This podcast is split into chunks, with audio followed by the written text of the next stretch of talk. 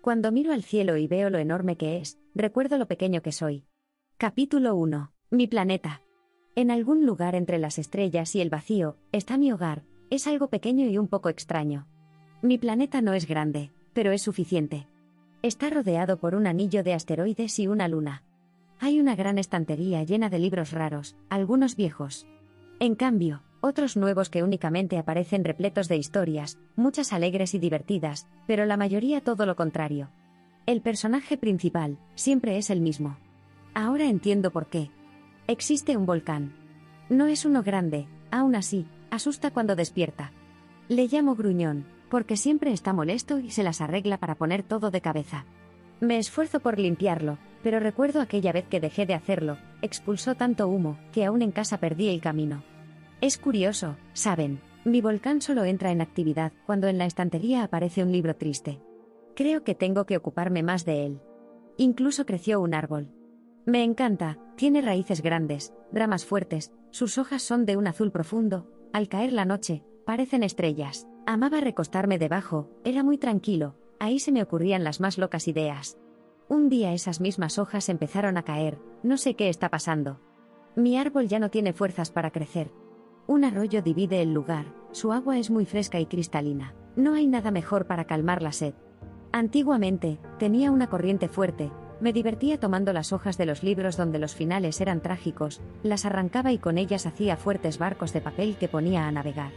Como todo es tan pequeño, no tardaban en volver, eso era lo más divertido. Me imaginaba marinero, dando la vuelta al mundo, al regreso, alguien esperándome en el puerto. Pero ese es únicamente un sueño. En mi tierra estoy solo. Ahora el arroyo se ha quedado estancado. Cerca de él, nacen algunas flores silvestres, son tan pequeñas, pero muy especiales y delicadas. Duran poco, como los días aquí. En ocasiones me detengo a mirarlas, parecen como esos pequeños detalles de la vida, instantes que nunca regresarán. Algunas tienen hermosos colores, otras, en cambio, afiladas espinas, pero saben, nunca conocerás el valor de una flor hasta que te detienes a apreciarla.